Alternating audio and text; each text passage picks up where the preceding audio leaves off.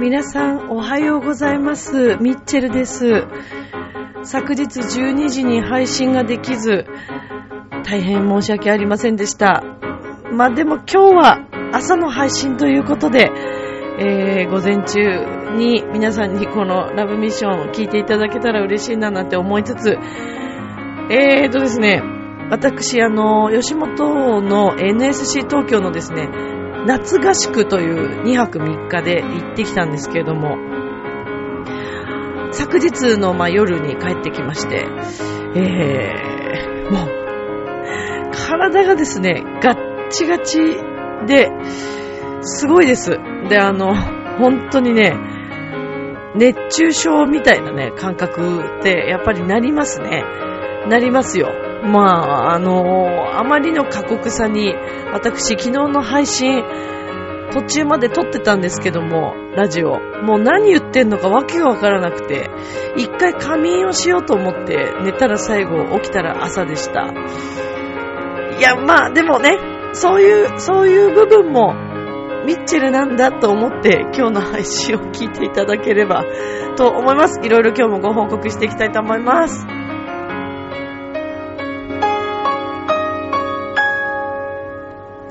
この番組は、チョアヘオ .com の協力のもと配信されています。さあ、では、今週も遅れてしまいましたが、始まります。ミッチェルのラブミッション。皆様、ウェルカム。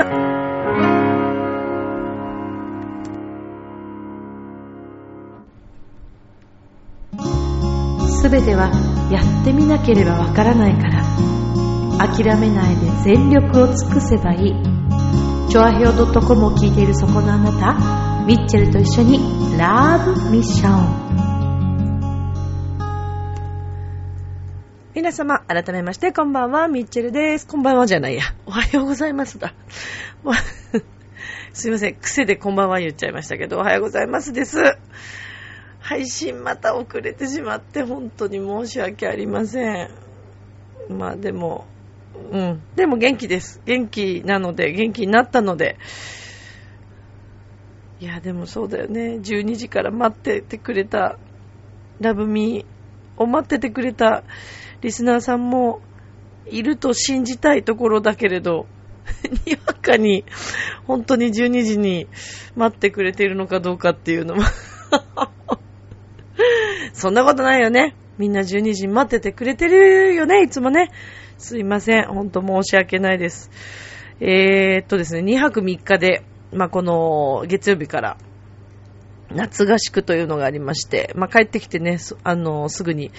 えー、配信を送ろうと思っていたんですけども、途中まで撮ってたらもうなんか、何言ってんのかわけわからないぐらい。まあ、というのが初日に台風がすごかったじゃないですか。15号でしたっけ？いや、もうあれがすごくてで、結局朝の集合の時間がどうなるのかっていうこととか、まあそこから結構いろいろやることがすごくあって、寝れなくって、結局朝方4時ぐらいまでいろいろ作業して、で、それからまあ、寝ると言っても本当に仮眠するような感じで、で、すぐ準備して、集合場所行ってっていう、で、2泊3日。私はもうちょっと夜寝れるものだと思ってたんですけど、もうね、睡眠をとる時間がですね、いや、それはないですよ。それはそうですよ。もうだってお笑いをするために、いろいろ、いろんなことをね、経験するために行く2泊3日ですから、もう遊ぶ暇なんかありゃしない。遊ぶどころか、まあ、あの、クラスの仲間とね、女の子と同じ部屋で5人部屋だったんですけど、で、まあ、そうですね、お話ももちろんするんですけれども、もうそんなどころじゃない。もうみんなそれぞれ、まあ、例えばネタをね、作りに行く、う合宿に来てる間だけ一緒にコンビ組んでネタを作る人たちもいれば、で、あの、ネタを練習できるお部屋っていうのがあって、そこでみんな大きい声出して練習したりとか、うん、っていうのがまああったりとか。で、私はまあピンなので、まあ自分一人のネタをね、いろいろこう考えつつ。で、一日はこう外で、丸一日じゃないですけど、午前中は例えば外で、いろんな、あのー、炎天下の中ね、あの、先輩たちがいろいろこう、司会をしてくれて、その場所でいろんな、あのー、まあ、芸を磨くっていうね。はい。すごいんですよ。本当に。体力と精神力との、もう、コラボレーションみたいな。もう途中、もう1日目の、そうですね、1日目ぐらいで私もう体と気持ちがなえそうで、あ、帰りたいってすごい思ってしまって、実は。もうすごく帰りたくて、私すごいとこに来ちゃったな、みたいな。で、これ自由参加ではあるので、強制ではないから、まあ、なんか話題になってましたよね、ニュースでね、一時ね。その、誓約書がなんだとか、とかっていうのがね、結構ニュースになってた、あの夏合宿です。話題の夏合宿。全然大丈夫です。はい。そんな、あの、ニュースの中に上がっていたような、いろいろなね、あの、ことという、そんなことよりも、あの、すごくね、いい合宿ですよ。私は辛かったですよ。で、それはなんでかというと、まあ、自分の、えー、トーク力のなさとか、えー、それから、まあ、ボキャブラリーのなさもそうですけど、うーん、ギャグもすごい少ないし、うん、あとこう、当たっていくっていう、なんかその精神力っていうか、先輩にぶつかっていくっていう、そこの精神力、それから、いろんな人たちがいても構わず、自分らしさを出していくという精神力、このあたりがね、すごく欠けていたんじゃないかなってすごい自分で思います。もうだからもう初日から結構慣れてて自分で。で、まあ二日目はいろんな先生にこうネタ見せ、あの、構成作家さん、放送作家さんがたくさんいらっしゃってくださって、で、いろんな部屋があって、まあそこで、あの、私たちこうネタをお見せしていくんですけども、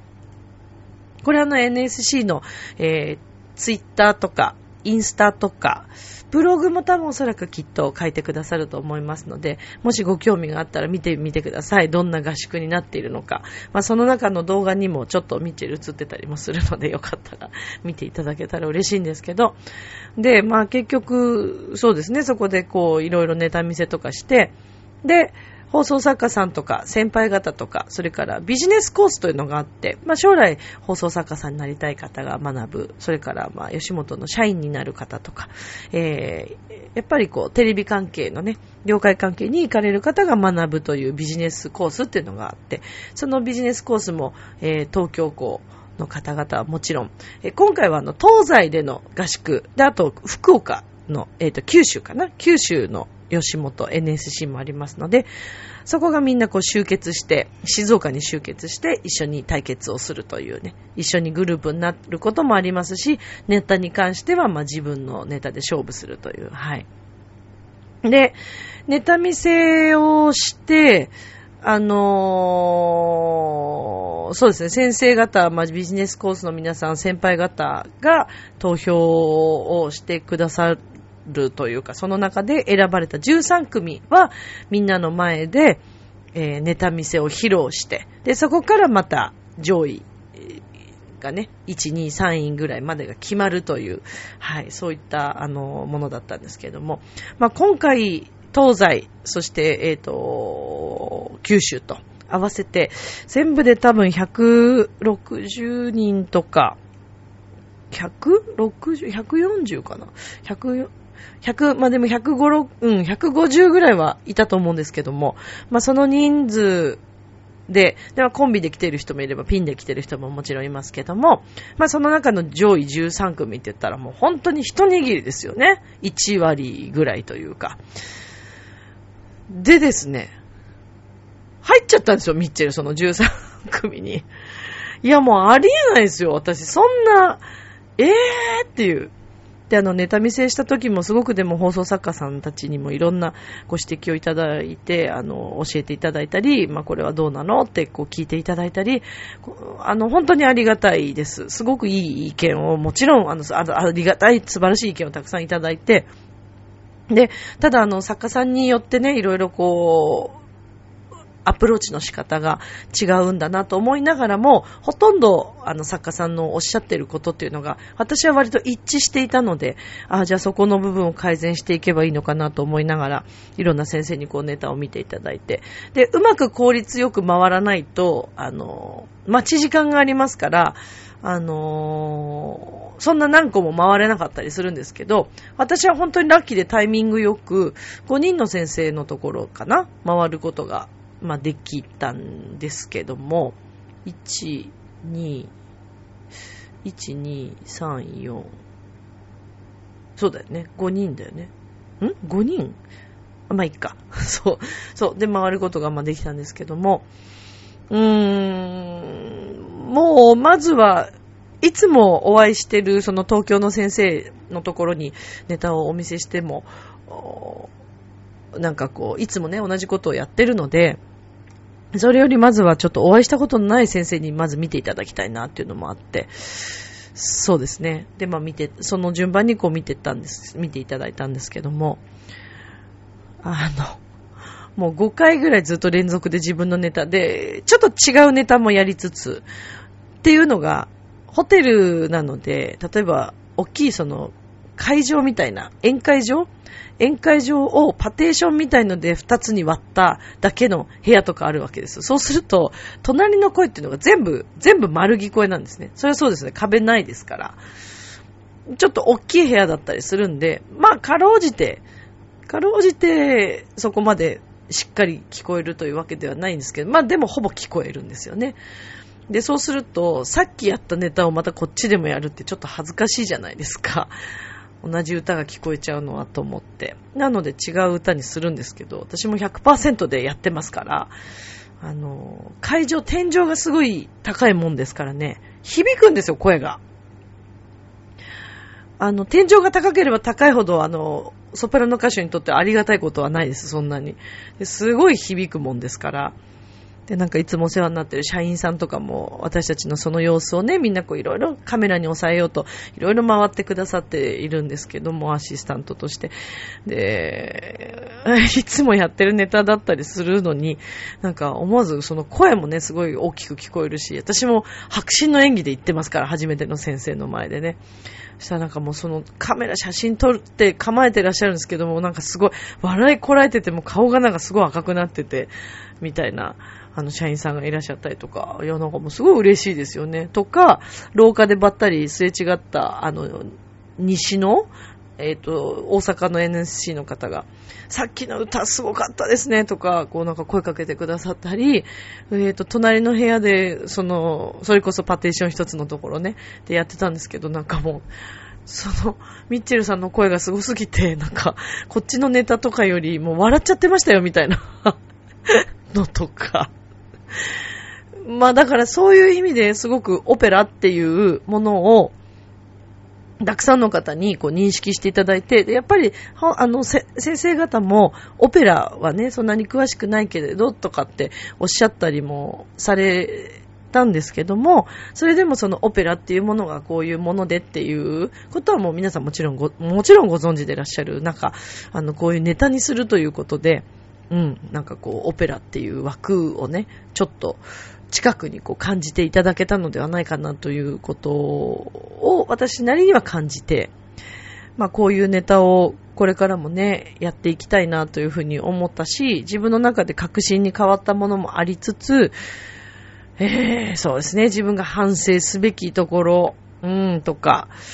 いろいろね、いろいろありますよ。いろいろ。もうでもな、何、何がどうってね、もう先輩方が、まあアシスタントとしてこう、司会してくださったり、あの、いろいろ声かけてくださったりとかね。で、その賞13人の中、13組に入った時とかも、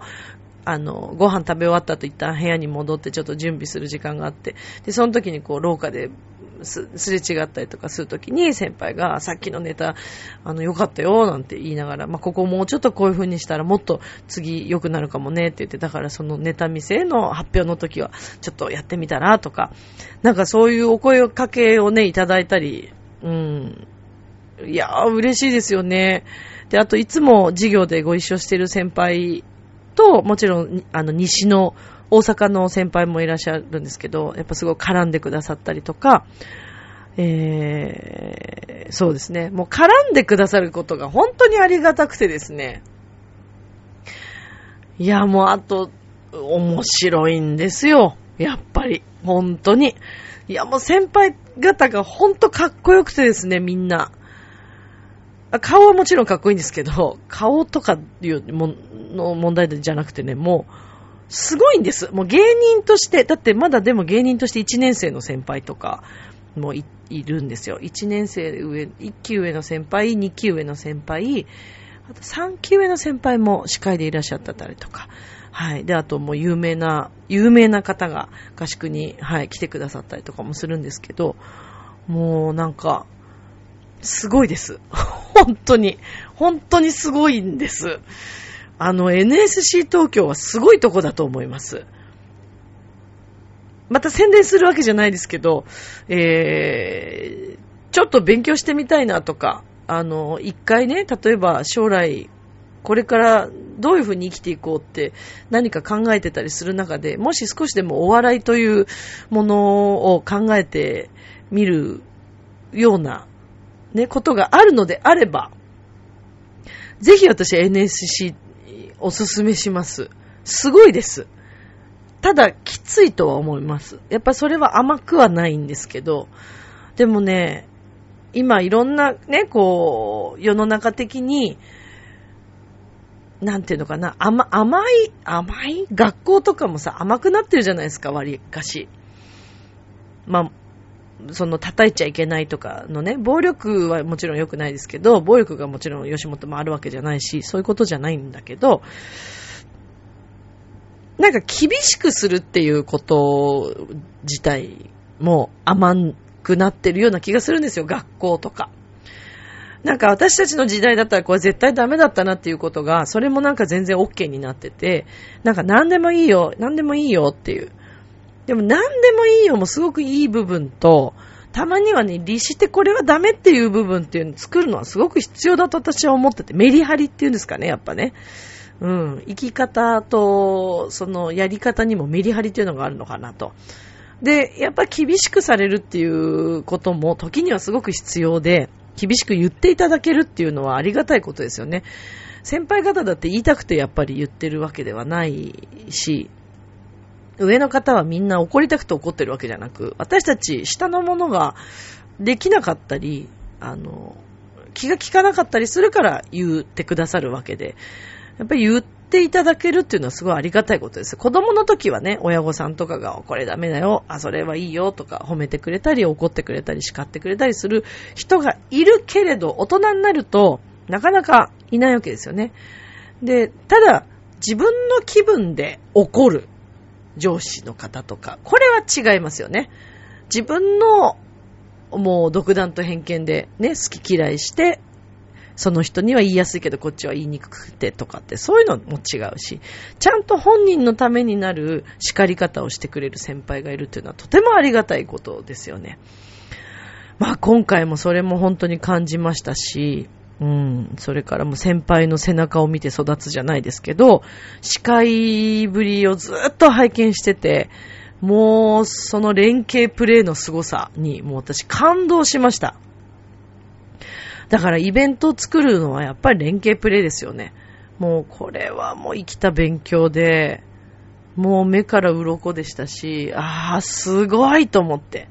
いや、もうほんと何人も惚れそうになった先輩がいましたね、今回。本当に。ああ、すごい。すごかった。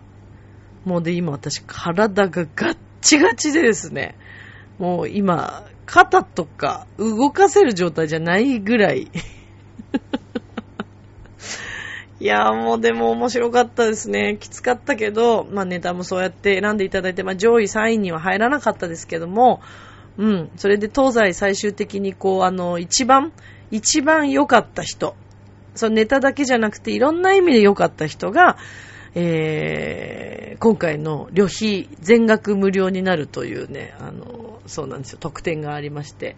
まあ、それが大阪港なのか東京港なのかっていうところだったんですけど、あ、あと九州港と、えー、見事東京の、はい、仲間が取りまして、えー、今回のその東京の頑張りというか、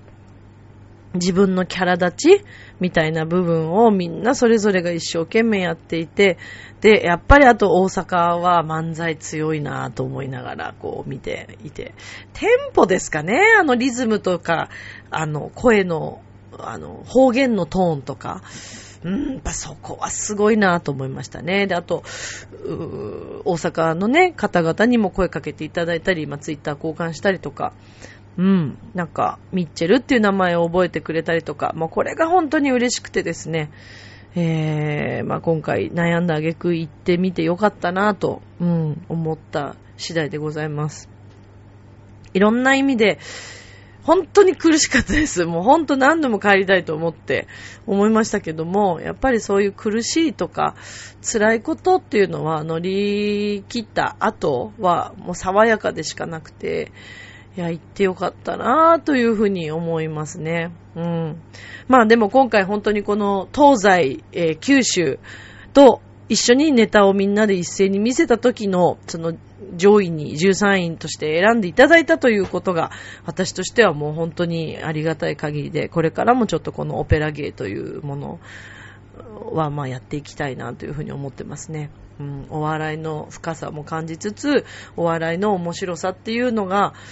えー、辛いけど、うん、ほんの少し今回ちょっと分かったような気がします。まあ、あの、私が吉本のこの NSC 東京に行ったっていうのは、本当にオペラというものをもっと広めていきたいということを、無名である自分というのをもう少し皆さんにこう知っていただきたいという目的、えー、そしていつかパリでこのカルメンをあの、エンターテインメントオペラとしてやりたいということ、これはもう本当に変わっていなくて、うん、そのための活動をこれからも、あの、前向きにやっていきたいなというふうに思ってます。で、まあ、そんな中の一つとして、先週ちょっと言えなかったんですけども、えー、もう、あの、大丈夫なので、えー、お伝えいたしますとですね、実は、えー、先週、あの、収録の前に、えー、歌のオーディションが、はい、声楽のオーディションがまあありまして、えー、浦安市でのですね、えー、浦安のあのシティオーケストラの皆さんとの、えー、オーディション、来年その公演があるということで、で、このところ、浦安のですね、ピュアクラシックメンバー、えー、ユースタファミリーメンバーなどが、シティオーケストラさんと共演させていただいて、まあ、あの、コンチェルトとかソロとかやらせてもらってるんですけれども、まあ、その中のシリーズとして、えー、来年は歌を、声楽家をやろうという話に、えー、なったわけです。で、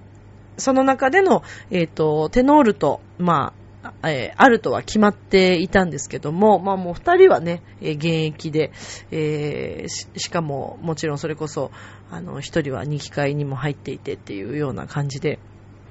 私は特に、まあ、ソプラノは続けていますけれども、私はね、オペラの団体に入ってるわけではないですから、個人で本当にやらせてもらってるので、まあそんな自分がね、オーディションに声かけていただいたっていうのもそれだけでもありがたくて、ただ私はやっぱりこう声帯の調子のこともあって、100%今までの自分と同じ声ではないので、やっぱり勝負しに行くのがちょっと怖かったっていうのもあるし、なんか逆に聞いていただくの申し訳ないかなっていう気持ちもちょっとあったりして、実はあの一回辞退をしようとしたんですけども、うん、でもやっぱり勝負した方がいいっていうことで、えー、勝負しに行きました。で、もう勝負というよりも、私本当にびっくりしたのが、吉本に入ってから、この NSC に入ってから初めて歌のオーディションにま行ったわけですけども、女芸人決定戦も落ち、すごいショック受けてた、そのね、週明けぐらいのあのオーディションだったんで、もうなんか、なんでしょうね。どういう気持ちというか、まあ、とにかく今日を乗り越えるっていう。で、しかも私ね、咽頭炎になっちゃったんですよ。その、2日前ぐらいに。でも、捻挫してるし、咽頭炎になるし、もうダメだな、これと思って。まあ自分の事故、今まで最近全然風邪なんか今年入ってほぼ効いてないのに、まあなってしまって、いや、これはまずいと思って。でも、一回辞退しようと思ったんですけども、最善ををね、最後の最後まで、ギリギリまで、あの、最善尽くしたらっていうふうに、あの、ちょっと相談した人にも言っていただいたので、じゃあもう本当にギリギリ頑張ろうと思って。で、結局前日、オーディションの前日は授業とかあったんですけど、もうそれも、もう、あの、お笑いの方はちょっともう休んで、もうこっちは歌に徹しようと。オーディションのために備えようと思って。で、もう、病院を回り、えー、やれること、自分のケアの中でやれることをすべてやって、そしたらですね、奇跡的にね、声の調子がすごい回復したんです。で、えー、オーディションはその日、次の日の夕方っていうか夜だったんで、まだ時間あるぞと思って。で、また当日も病院行って、あのー、まあ、お薬いただいたりとかしながら、で、歌えますかねって言ったら大丈夫だよって言っていただいて、で、生体にはもう本当にね、ラッキーでした。生体には至ら、あの、行かなかったんですよ。その、喉の方までしっかり風邪は行かなかったので、本当にあの、上の上咽頭って言って、鼻の後ろの奥の方のね、喉の上の方、そこで止まったん、止まってたので、まあ、その菌をもうね、もうめった刺しですよ。もうこれ以上来んなよ、お前っていう、私の中では。もう生体の方に行くなよ、喉周りに行くなよって思いながら、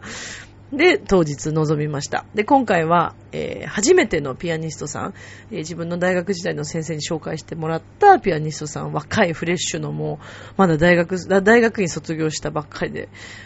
で、すごい上手でね、もういや、いい別れと思ったんですけど、彼はもう来年海外に行くようで、はい。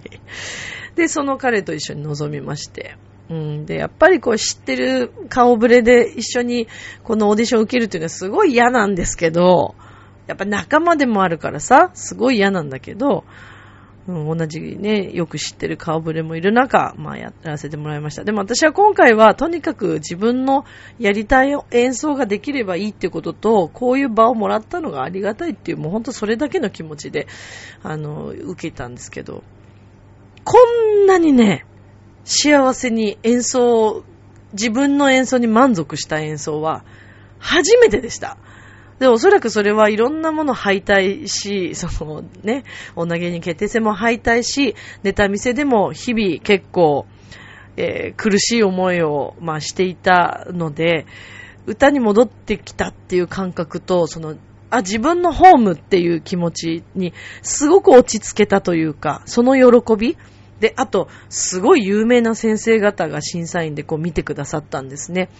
で、まあ、その方が来年その指揮をされ、また、あの、詳細ちゃんとお伝えできる時期が来たら、させていただきますけども、そんなにすごい方を目の前にして歌えるっていう、で、7人ぐらいかな、先生方がこう見ていただいていらっしゃったんですけど、審査員として。もうほんとなんかね、幸せだったんです。もう歌えることが。で、しかも自分の大好きな曲を2曲持ってったんで、まあ、一曲はね、もちろんカルメンです。でも、カルメンを普通にやったら、私、アルトじゃないので、バカだと思われちゃうから、カルメンに出てくるそのミカエラという、もう大好きなアリアを歌わせてもらって、もう幸せだったんですよ、本当に。もうね、だから結果どうでもよかったんです、私は。歌えた。歌を乗り越えられた。上院島でやられてたけど、いや、もう乗り越えたっていうこと。もうそれだけで十分でした。そしたらですね、なんと合格したんです、私。えー、今回、いや、もう夢だった、念願だった、フルオーケストラで、ソロで歌わせていただくことが決まったんです。で、これはもう本当にね、お笑いをチャレンジしたからだと私思ってて、何が生きるかわからないなっていうことをね、本当に感じました。本当に嬉しいです。明日もスマイルでラブミーション。今日もありがとう。